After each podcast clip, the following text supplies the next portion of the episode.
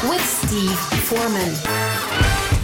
All right, it's more of the funniest two hours in radio. It's Capital Stand Up with Steve Foreman and a special guest, Milo Edwards. Just remind people the telephone number again is plus seven nine two five one one one one zero five three if you'd like to text into the show. You know, I'm actually getting a bit more comfortable with you saying it's the funniest, uh, funniest thing on radio because Ru- Russian radio is pretty unfunny. If you've listened to it, have you? Uh, no, I, I'm not going to listen to it. How am I going to listen to Russian radio? I, don't know. I, I, yeah, it's I have just, a hard enough time with English radio. It's They just do a it's, serious it's- so. It's business. kind of like saying you know you're the fastest guy in a group of one-legged people or something the like healthiest that. man in Glasgow. Yeah, something Yeah. like that. Milo Edwards is here, everybody. Thank God. How are you, mate?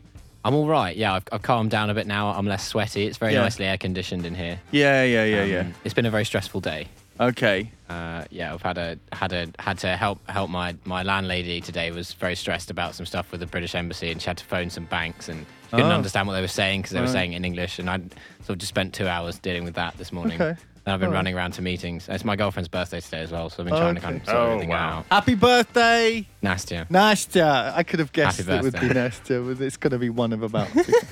anyway, that's Uh, what I yeah, was going to go happy birthday. for. Happy birthday, Nastya. Happy birthday. Right. Uh, so Milo, um, it's not a, not not been a great week to be English, has it? No, no, it hasn't. Really. How you feeling about it all, man? Uh, well, uh, it's, it's interesting to represent the only country to have left Europe twice in one week. Uh, Hey. where, hey, yeah, had to get that had to get that win in early. Um, the main thing I've noticed is it's a big opportunity for both Russians and Americans to feel smug about the British for once. Um, Do you think? yeah, You're really 'cause feeling that, It's, sort of- are you? it's briefly overshadowed, sort of, you know, Trump and all that business. and everyone's like, you know, for once your country's done something very stupid. And I'm Yeah. like, yes, yes, it has done. Um, I, d- I saw a very I saw a very concerning video shot from one of these towns. I think it was Barnsley in the north of England, where Uh-oh. a huge number of people voted to leave. Yeah. They were interviewing people about why they'd done it, and one bloke said to stop the immigrants, and he Yeah. said, well, can you know, can you be a bit more clear about that? And he said, well, you know, people coming over from Europe, that's fair enough, but these people coming over from Syria and Iraq and Pakistan, I've had enough of it. And he's like, so to clarify, you left the European Union to stop people from Syria, Iraq, and Pakistan from coming over. And he's like, aye. Um, and that and that is the quality of the British electorate. Yeah.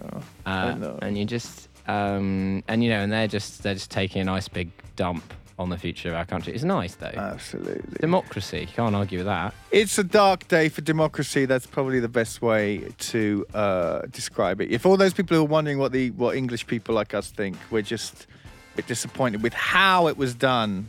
I Yeah. think more than anything, it was just a real mess, mudslinging exercise uh, by these Uh, yeah. clowns who take themselves way more seriously than anybody else does.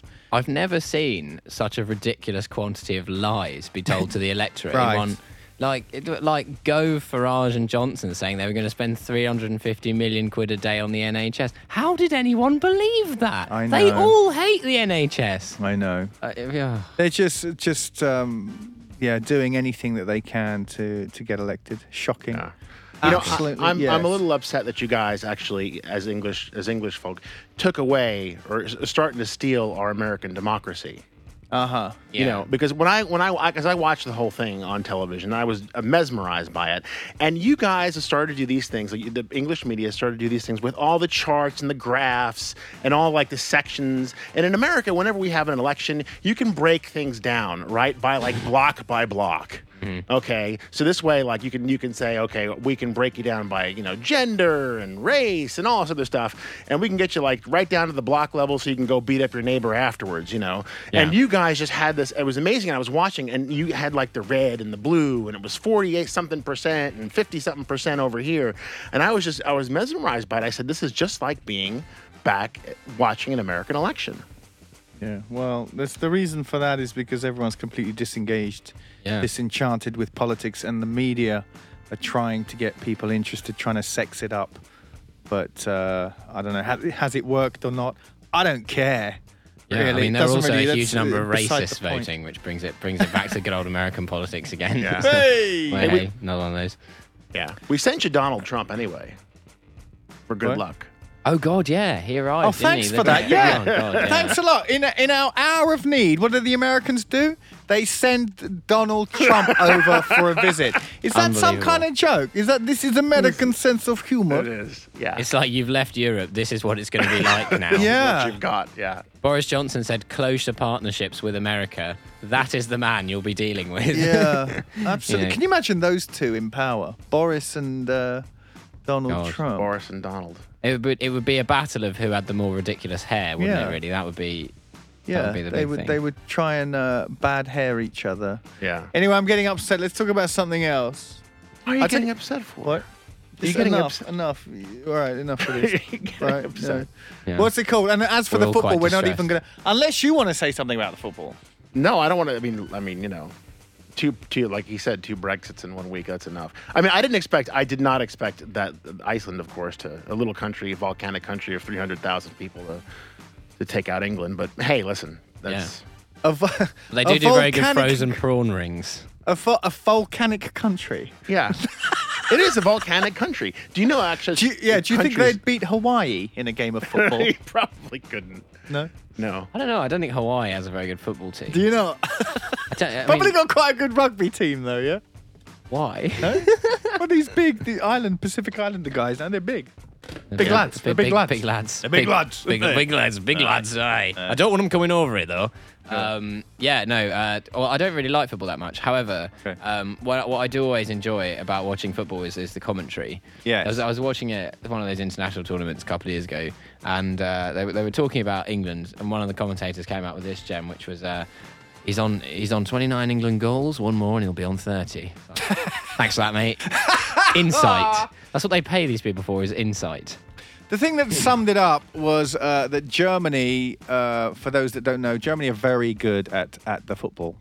Um, And uh, I was Mm. And watching. sausage, of course. Yes, and sausages and beer.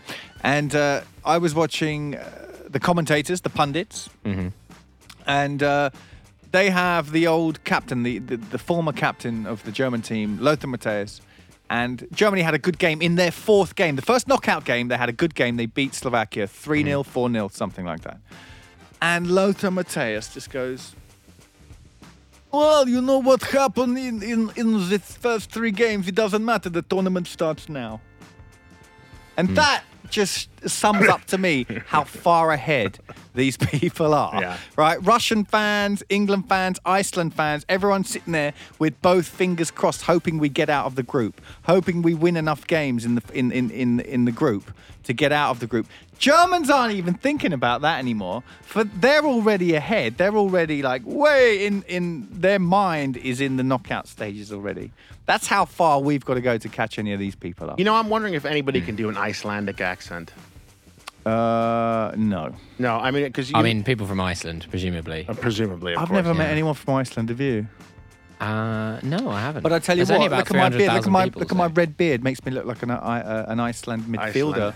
Right, Iceland the midfielder. That's the rage at the moment. That's all in. Yeah, Yeah, man. I could I could play in the Iceland's midfield with this beard, right? yeah. Is that the main criterion? Do you think that they select? Because there's only about 18 people in Iceland. Do you think they just select the 11 beardiest ones?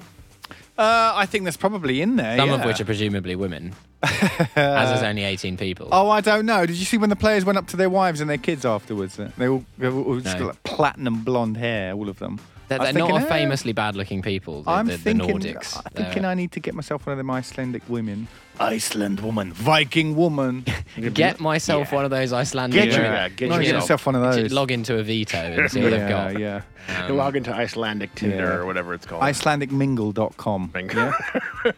Yeah. Sounds good to me. You know, you know they haven't. They have an app in Iceland. Uh, it's like it's like a dating app, but it, it tells you if you're related to someone or not. Because there are so Hey! few of them that they're actually mostly related to each other. So they Yeah. have to be quite careful Uh-huh. uh, when they're dating to like try and find people that they're not actually related to. Um, as, and that is a real thing that exists in Iceland. Oh, Uh, it's well. kind of like Texas. All All right, right. guys. Well, listen, I'm going to go to a break real quick. When we come back, we're going to have more Capital Stand Up with Steve Foreman and his special guest, Milo Edwards. Don't go anywhere.